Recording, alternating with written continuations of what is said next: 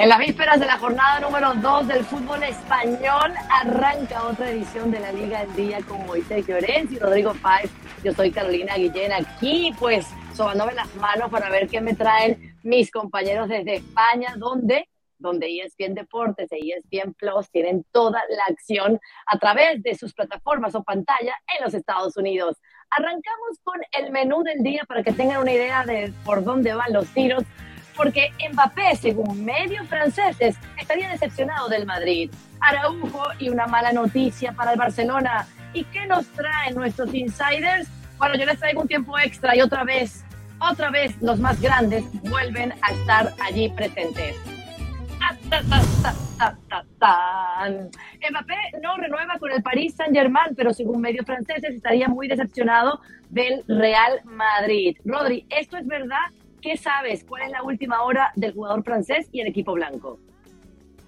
Hombre, claro, el saludo para ti y para Moy. Yo siempre hago el mismo ejercicio. Cada vez que llega una información de Mbappé sobre Francia, espero 24 horas y como normalmente siempre se desdicen de lo que dijeron un día antes, pues espero, confío, analizo y entonces ya eh, ejerzo mi opinión, ¿no? Pero sí que es cierto que, a ver, Mbappé no tiene por qué estar mm, decepcionado con el Real Madrid. O sea, sería en todo caso al revés.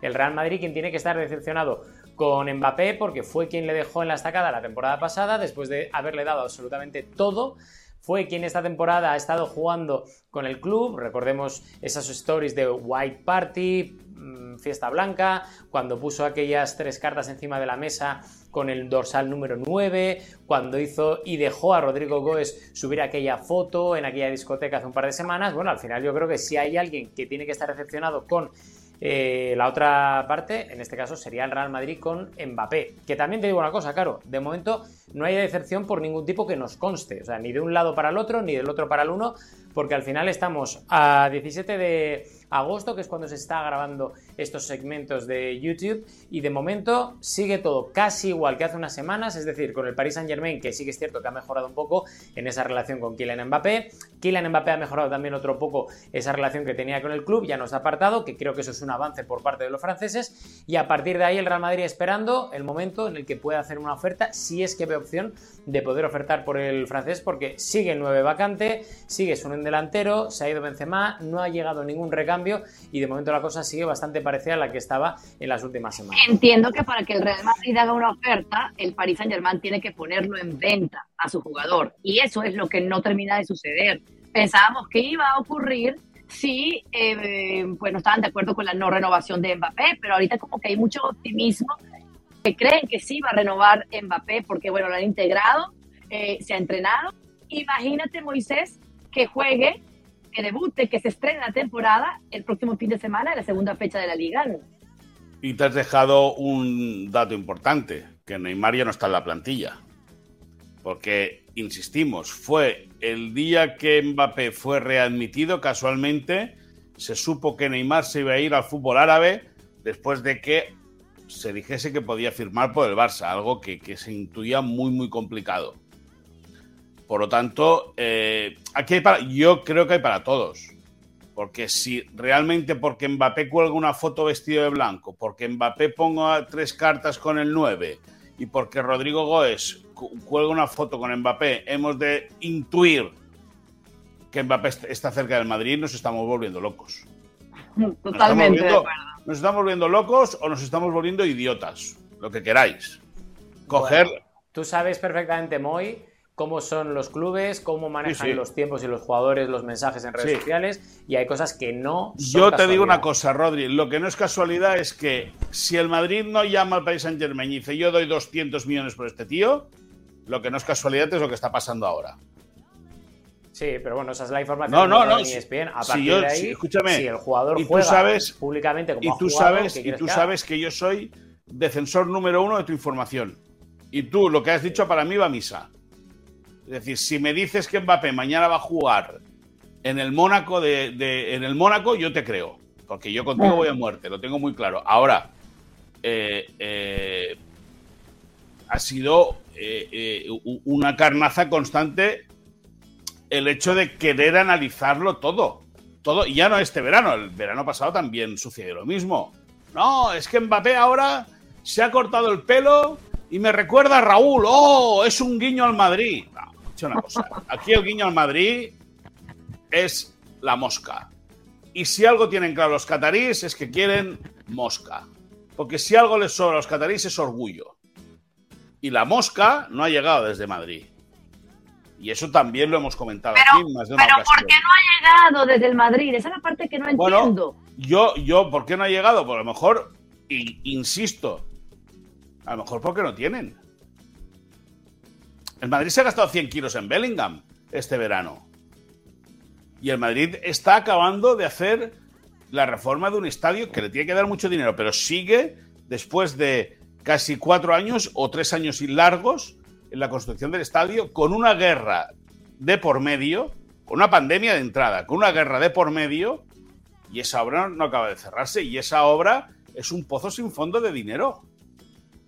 Es que se tiene que, ver todo, es decir, el Madrid no deja de ser un club de socios, por muchas camisetas que venda, y por, muy bien posicionado que esté. Eh, eh, eh, por mucho empaque social que pueda tener el Real Madrid alrededor del mundo es que el Madrid no tiene aparente, bueno, aparentemente no, no puede tener inversión de, accionistas. Eh, al final, el club de fútbol se mueve de los ingresos de los patrocinios, de la venta de carnets, de la venta de camisetas, de todo eso. Y a Madrid le da la partida de dinero para lo que le da. Madrid puede jugar, sí. ¿Tiene dinero? Sí. Evidentemente que tiene dinero, pero puede pelear en un mano a mano, en un mercado con el Paris Saint Germain, con el Manchester City o, con el que sea que tenga propiedad de un Estado. Pues se ve, se ve muy complicado y al Madrid llega hasta donde llega y posiblemente da la sensación, y esperemos que algún día lo expliquen bien, que por qué no ha llegado una propuesta formal o por qué no se ha filtrado que ha llegado una propuesta formal de 150, 170, 200 millones de euros de Madrid hasta París. Me gusta, me gusta esa, esa forma de ver las cosas. Igual más adelante les voy a volver a traer el tema de Mbappé. Quiero pasar rápido a segundo partido que va a tener este Real Madrid después del 2 a 0. Solo decirte una cosa, Caro, solo decirte una cosa, que es que si no lo digo, eh, luego se nos va. Ah. El Madrid tiene dinero. El Madrid tiene dinero, el Madrid tiene un crédito para Mbappé, el Madrid, eso se ha contado. O sea, el Madrid tiene dinero para Mbappé. Otra cosa que yo sí que es cierto que no acabo de entender es por qué públicamente, por lo menos, no ha habido un intento entre clubes, que eso es lo que estoy de acuerdo con Moy, tiene que eh, explicar en su día, cuando le dé la gana, Florentino Pérez, con su gente, con sus medios, con quien sea. Pero sí que es cierto que dinero tener tiene. Porque al final, precisamente, sí, es de los socios del club, pero pues llámese palancas, llámese créditos, da absolutamente igual. Pero para Mbappé sí que hay dinero. Otra cosa, insisto, es que igual se tenía una partida de dinero que luego igual el Paris Saint Germain dijo, no, yo quiero más, no lo sé, eso nunca lo sabremos hasta que los protagonistas 100% lo expliquen, pero dinero sí que hay. Ahí está. Hay que pensar en el partido del Real Madrid porque van a visitar Almería este próximo sábado, por cierto, y nos lo podrás profundizar cuando quieras. Rodri Militado pasó con el, por el quirófano, todo bien, con el central. No van a ir a buscar un central en el mercado porque con Rudiger, con Nacho y con el canterano Marvel ya Ancelotti se por servido. El hecho es que, ¿cuál es la previa de este partido? Las sensaciones que tienes de cara a que el Madrid se siga invicto en estas primeras de cambio? A ver, el Madrid debería de ganar porque al final la comparación de potencial, de fondo de armario, también de, calidad es abismal entre un equipo y otro.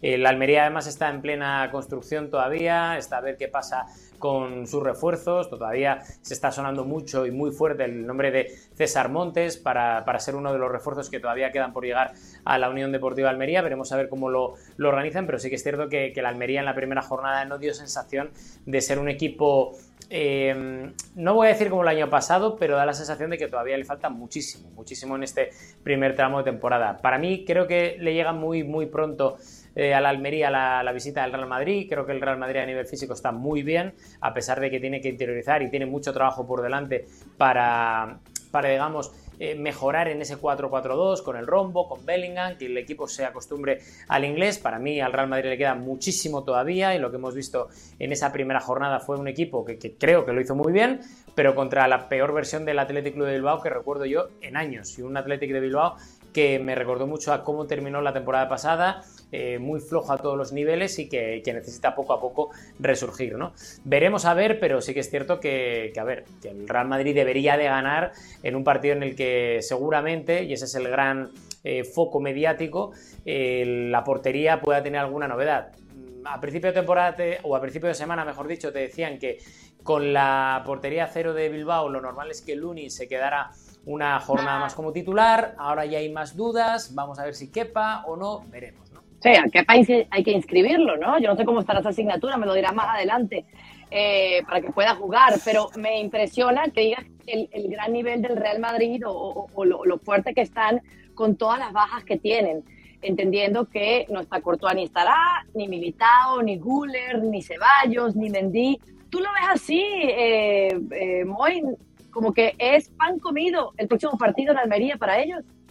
No, pan comido no, pero sí que es, sí que es cierto que, bueno, que, es un rival eh, que ha cambiado de entrenador. La pasada temporada venía de un ascenso con Rubi. el año pasado, a estas alturas de temporada, creo que fue la primera la segunda jornada también, el Madrid visitó Almería y le costó mucho al Madrid ganar aquel partido, pero es cierto que aquel Almería venía con una base ya muy eh, interiorizada lo que quería el entrenador y, fue un golpe de genialidad de, creo que fue de, Tony, de, David Alaba en un golpeo eh, eh, de tiro libre el que empató el partido y luego creo que fue Vinicius el que consiguió el segundo, no sé, hablo, tiro muy, muy de memoria. Lo de Alaba seguro, pero, pero bueno, ahora con, eh, con, el nuevo entrenador de la Almería, lógicamente Vicente Moreno tienen que agarrar muchos eh, conceptos nuevos.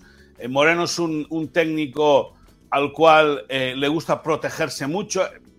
Tiene, tiene, tiene momentos o ha tenido momentos de fútbol vistoso, pero sobre todo últimamente ha sido un técnico que se ha protegido, que quiere proteger mucho a su equipo. Vamos a ver, eh, a priori el Madrid tiene que ganar. Que no gane el Madrid sería una gran sorpresa. Y por cierto, Caro, de los que has dicho tú, Militao, eh, eh Militao, eh, Courtois, Guller. Guller, de todos estos lesionados que has nombrado, solo Militao y Courtois son titulares. El resto son comparsa. Y estoy de acuerdo con que el Madrid tiene. Correcto, no, y estoy de acuerdo con que el Madrid tiene un muy buen equipo titular, al menos hasta día de hoy, pero luego ya cuando miras al banquillo ahí te entran ya algunas dudas. Ahí está el detalle. Vamos a invitarlos a todos ustedes a que no se pierdan este partido, esta segunda fecha de la Liga Española de Fútbol y por supuesto esta visita del Real Madrid a Almería el sábado a la 1.30 hora del este por ESPN Deportes en la televisión en los Estados Unidos y por ESPN Plus en la app para que los descargues si estás suscrito a ella. Avanzamos porque el Barcelona, bueno, el Barcelona tiene nuevo director deportivo cuando eh, la Laporta presentó a Deco en estas funciones, eh, ya se paseó por la plantilla y ya por supuesto está planeando lo que tiene que hacer como siguiente paso. Eh, Moy, quiero arrancar con esto porque, eh, bueno, Cancelo, Fresneda, Los Encho, serían posibilidades que llegasen al club azulgrana. ¿Cómo lo ves tú? Bueno, pues que con la designación de Deco, ya no con la designación, ya con la confirmación, porque estaba designado hacía tiempo, ¿no? Con la oficialidad de la entrada de Deco como nuevo director deportivo del Barça, ahí cambia el panorama. Porque siempre habíamos dicho que había muchas cabezas pensantes en la dirección deportiva. Mateo Alemán, hasta ahora y, hasta el 2 de septiembre, si no dimite antes, va a ser el director de fútbol, pero Deco, a Deco Laporta le ha dado todos los poderes y, ahí hay choque. Choque eh, de, gustos, de sensaciones, de intereses.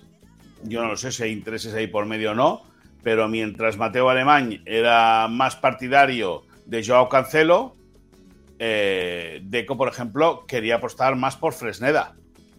Y lógicamente ahora, si el poder lo tiene Deco, pues vamos a ver qué pasa con el, con el bueno, con el futbolista del Real Valladolid, que como hemos ido explicando a lo largo de estas últimas semanas, ha decantado o ha declinado ofertas importantes del Dortmund, como dijo Rodri en su día, del, Chelsea, eh, eh, de otros clubes europeos y está a la espera de a ver qué pasa con, el Barça. Eh, tú que hablabas o que hablábamos los tres anteriormente de decepción entre eh, el Madrid, Mbappé o Mbappé y el Madrid, aquí sí que te aseguro que la decepción que hay de Mateo Alemán respecto a la puerta es importante. Porque Mateo Alemán en el mes de mayo había eh, decidido irse de la entidad para formar parte de Aston Villa. No se sabe por qué aún, porque nadie ha querido explicarlo.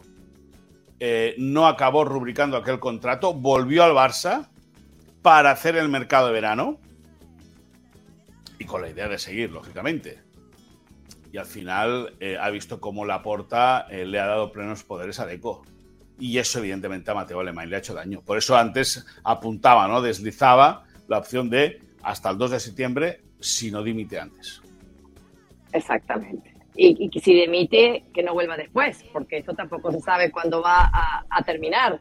Ahora, eh, de las responsabilidades, Rodri, que nos imaginamos va a tener Deco, además de las salidas que faltan por concretarse, la del Inglés, la de Serginho Dest, está lo de concretar el lateral derecho. Y Joao Cancelo es eh, quizás la alternativa más importante, la prioridad del Barça. ¿Cómo lo ves tú? ¿Se va a terminar dando? Porque esta es una ficha, una pieza que le falta a Xavi.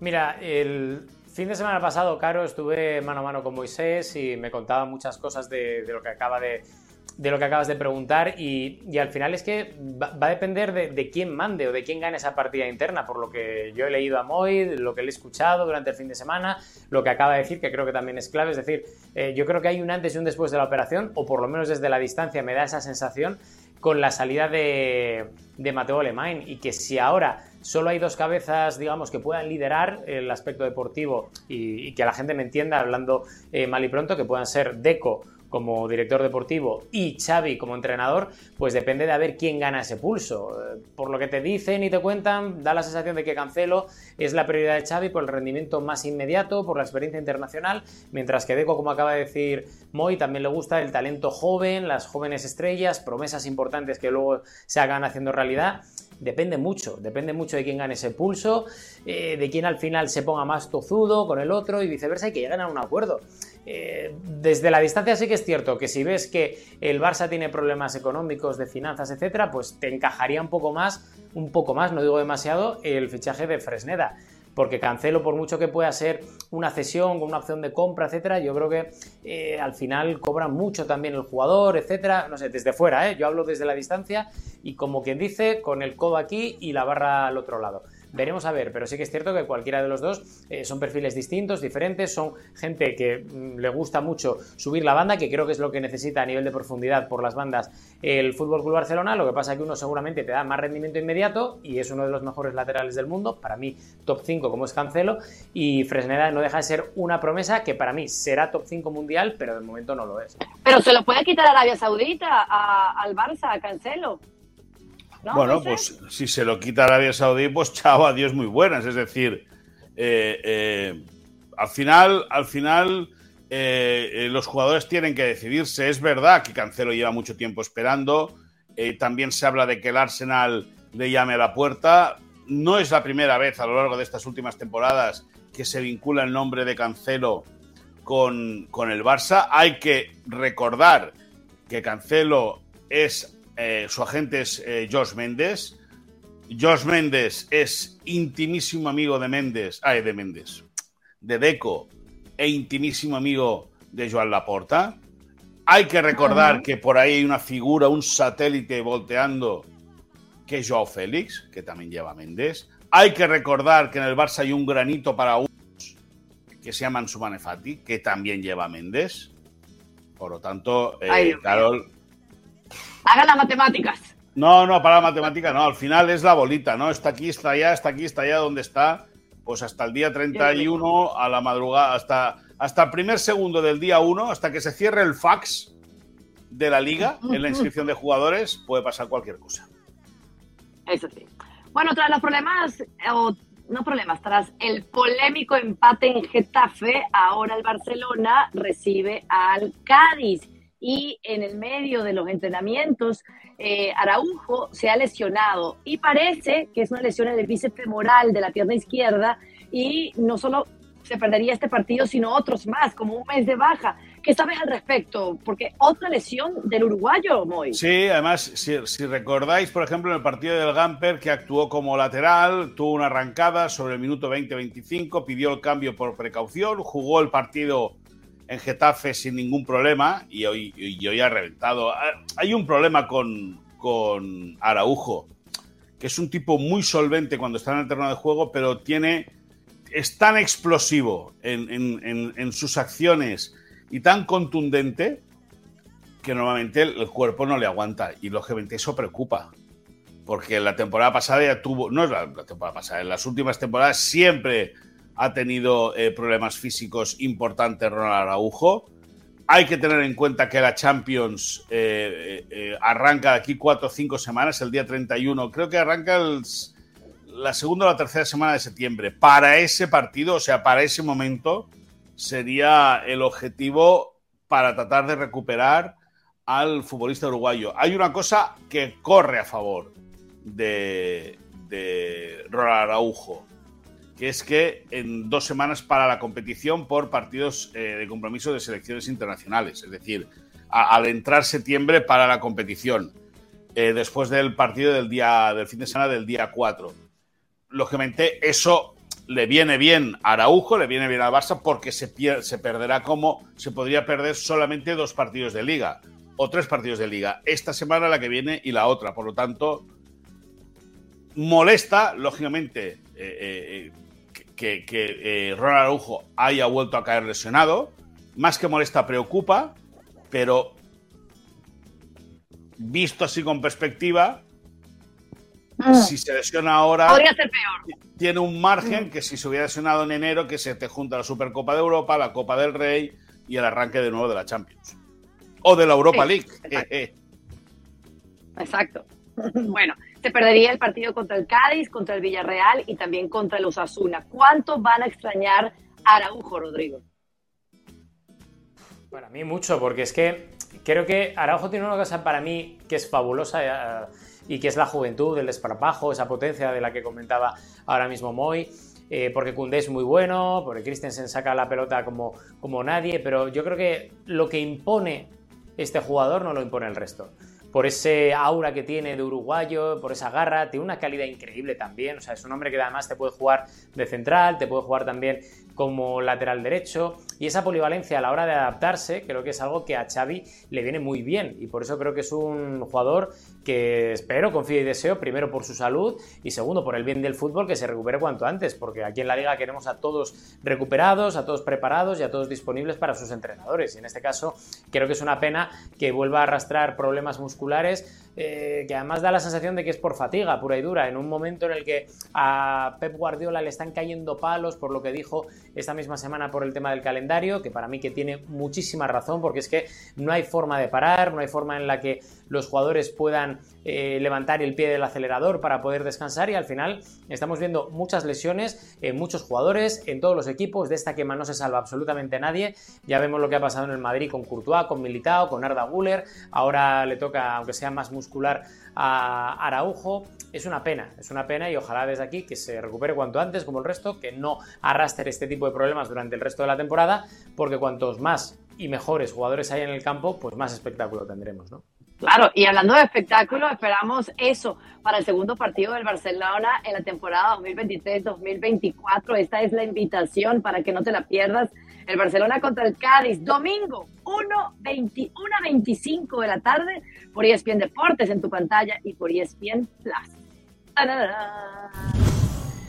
Vámonos a los insiders, esa información de primera mano, Moy, me imagino que sabrás o nos dirás algo que no sepamos sobre lo cómo fue la presentación de Deco como nuevo director deportivo del Barcelona. Pues mira, eh, como si fuese un, bueno, lo que es, ¿no? Un alto ejecutivo que va a tener relación directa con los futbolistas y con los técnicos. Esta mañana, antes de que el equipo comenzase la sesión de entrenamiento, el sector deportiva Joan Gamper, la porta con eh, el vicepresidente deportivo Rafael Juste, el, no sé cómo definirlo, el amigo de la porta, eh, eh, Enric Masip, y, y, Deco han bajado al vestuario, han estado hablando con los futbolistas, han estado hablando también con Xavi Hernández que por cierto Xavi Hernández tiene que renovar su contrato o veremos si el Barça le renueva el contrato, es decir, el 30 de junio de 2024 acaba su vinculación con el Barça y ese contrato aún no se ha renovado.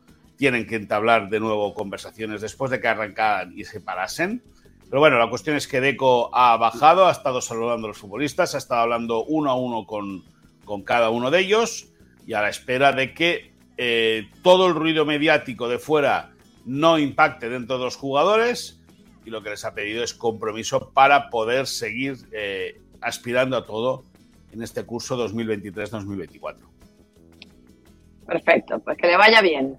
Ahora, en la portería del Real Madrid para el segundo partido, para esa visita a Almería, ¿quién va a estar debajo de los tres palos, Rodri?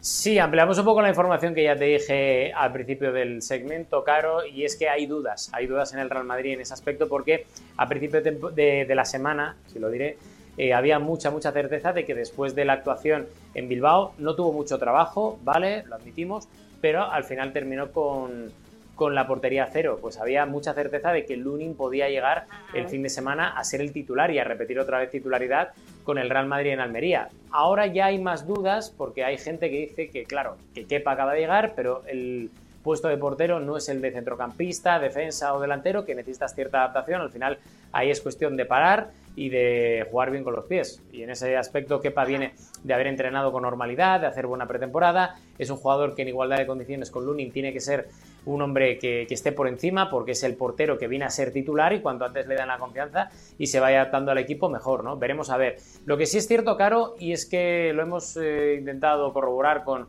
con el entorno de Lunin, eh, digamos que si esto ocurre, es decir, si Kepa finalmente es titular, en el partido del fin de semana contra Almería. Va a ser un mazazo importantísimo para Lunin, que ha tenido ofertas, que no se ha querido ir. Eh, también es cierto que la evolución como portero no ha sido lo que esperaba el Real Madrid desde su fichaje, desde lo que hizo con Ucrania sub-21, etcétera, pero da la sensación que de, de, que se ha estancado un poco. Pero también es cierto que si no le dejaron ir y que hay una opción porque hay una desgracia como la que le ha pasado a Courtois y no tiene la alternativa, pues va a ser un mazazo psicológico importante. Por mucho que haya rendimiento deportivo, por mucha exigencia que tenga el Real Madrid, una cosa no quita la otra y tendremos que esperar al fin de semana a ver si ese mazazo deportivo o psicológico llega ya, o ambas, quiero decir, mazazo deportivo y psicológico, o si hay que esperar una semana más para que quepa que va a acabar siendo el titular, pase lo que pase este fin de semana, se hace cuanto antes con esa portería.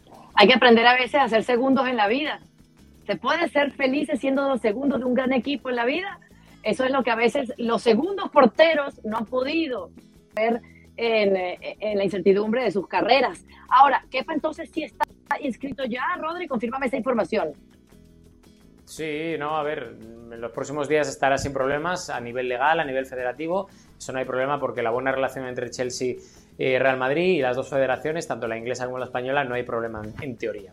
Perfecto, listo. Voy, tienes eh, una información sobre algún malestar que hay con la liga. Cuéntanos un poquito más al respecto. Sí, sí, sí, hay malestar porque el Barça, eh, mirando el calendario y viendo la previsión de temperaturas que hay para las próximas semanas, que siguen siendo altas en España, al Barça le han colocado el partido de la semana que viene, de esta no, la semana que viene, en Real, zona costera, bueno, zona costera del interior, casi con costa, eh, Levantina, muy cerca de Castellón, en la, en la comunidad valenciana, a las cinco y media de la tarde. Y consideran los técnicos, eh, consultando a servicios meteorológicos, que a esa, a esa, esa fecha, a esa temperatura, perjudica mucho a los futbolistas el participar en un, en un partido de, de, fútbol de esa categoría, de ese nivel, ¿no? Y de esa exigencia. El Barça pidió cambio, la liga hasta el momento no ha modificado nada, dicen que no lo va a cambiar. Eh, la liga sí que ha ido variando algunos horarios de algunos partidos, eh, siempre siguiendo las pautas de, que da la EMET, la, Agencia Estatal de Meteorología de España. Y en el Barça sorprende porque consideran que ese partido a esa hora raya la irresponsabilidad. Ahí está. Bueno, Rodri, eh, ya, para terminar, del 1 al 10, 10 es lo más alto. ¿Cómo está la tensión con respecto a Joao Félix en el Atlético de Madrid? 10 millones. O sea, oh me, quedas muy corta. O sea, de 1 a 10 se me queda muy corto, caro, O sea, te diría 10 millones, que es la tensión que hay ahora mismo con Joao Félix, porque a pesar de esos rumores que le eh, enlazan con el Fútbol Club Barcelona, hay cierto desasosiego en el Atlético de Madrid con la figura del joven portugués, porque la inversión fue muy buena en su día y la evolución del joven jugador mm, ha sido muy, muy poquita. ¿eh? Recordemos que la temporada pasada hubo muchas críticas al Cholo Simeone, se fue del Atlético de Madrid, al final tampoco cuajó con el primer entrenador que tuvo en el Chelsea, luego llevó a Pochettino, tampoco lo quiso, ya son varios entrenadores los que no quieren a Joao Félix esto es algo que a él le hace ser alguien distante, alguien frío, por lo que además nos cuentan desde el Atlético de Madrid, eh, acaba los entrenamientos y siempre es el primero en abandonar el Cerro del Espino, que es el centro del entrenamiento de, del Atlético de Madrid, se ducha rápidamente para no tener demasiadas interacciones con los compañeros, como si fueran ellos los culpables, básicamente, que es una de las cosas que yo no acabo de entender con Joao Félix. Y todo derivó el pasado lunes en muchos pitos, en ese juicio público y sumarísimo de la afición del Atlético de Madrid, que acabó con aplausos al Cholo Simeone y pitos al propio Joao Félix cuando se estaban dando las alineaciones antes del partido. En una convocatoria que nosotros ya anunciamos que era de cara a la galería, porque no iba a disputar ningún minuto como al final terminó ocurriendo y en un partido en el que justo él después del partido en ese calentamiento o entrenamiento que hacen post encuentro los jugadores no habituales o que han estado en el banquillo pues él tuvo que cancelarlo porque había muchos aficionados insultándole de los que todavía estaban en las gradas del Metropolitano. De momento sigue sin haber salida, la del Barça es la única opción junto con la del Benfica que es la que esperan en el Atlético de Madrid, que pueda a última hora aparecer para revalorizar al jugador y ver si vuelve otra vez al primer escaparate mundial y poder venderlo la próxima temporada, pero lo que está claro es que Joao Félix no quiere quedarse en el Atlético de Madrid y el Atleti tampoco quiere a Joao Félix. Muy bien. De aquí pasamos a la bronca del día. Yo se las doy y ustedes, ustedes se entremeten en ella. ¿Por qué el Real Madrid debe insistir en Kylian Mbappé para que llegue este verano. Vamos a ver, pero si es que está claro, tienes un 9, la camiseta número 9 todavía libre. Ha llegado solo José Lu, que es para reemplazar a Mariano.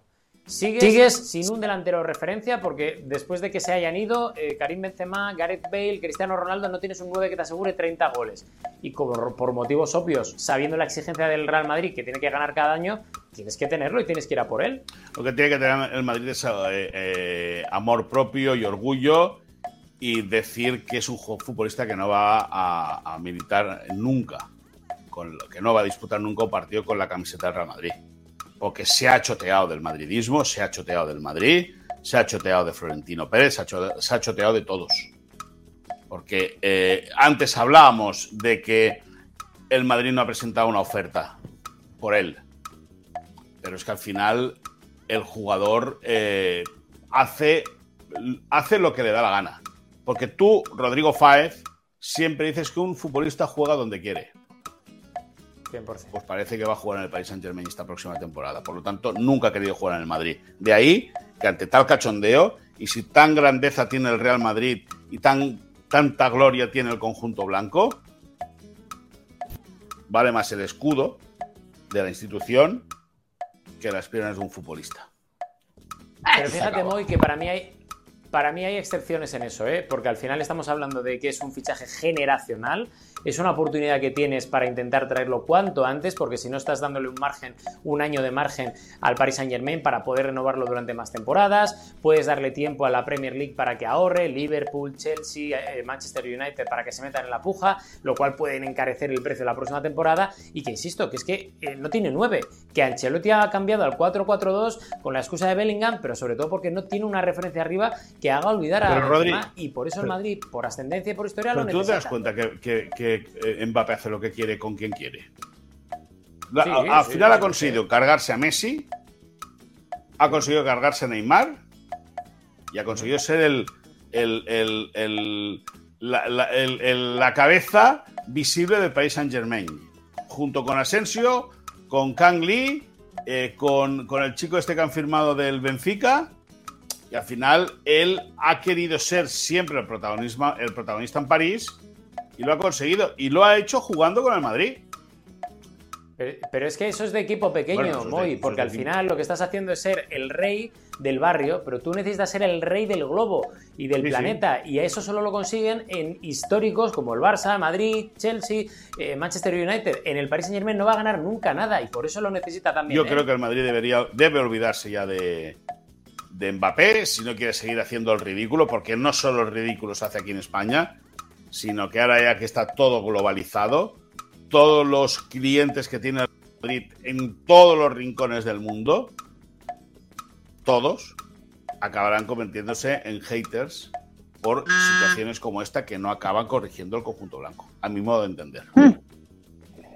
Nunca había estado tan de acuerdo con Moisés Llorens en mi vida, en mi vida.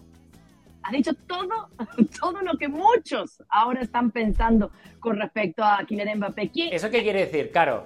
que Moy está más cerca del blanco que tú llevas o que tú estás más cerca del blanco? No, no, no, que ella, ella empieza a olfatear. No, no, no. Ella empieza a olfatear el futuro de Kylian Mbappé. Un momento. no, es cuestión de... Mbappé al Barça, Mbappé al Barça. Ah, que hiciera el Barça. No, no. Oye, no, el Barça no quiere que Mbappé llegue al Madrid, esa es otra historia. Pero escúchenme.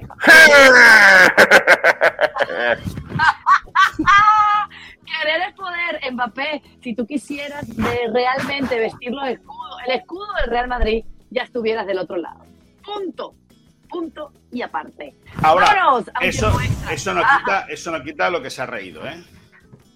Sí, sí, sí, sí, total. Ah, no, sí, el circo, eh, la burla, en fin. Eh, vamos a, a relajarnos porque Wow. Sergio Ramos agradecía a sus seguidores en las redes sociales por, eh, en Twitter, bueno, en la nueva, en la nueva Twitter, la ex, por los 60 millones de seguidores.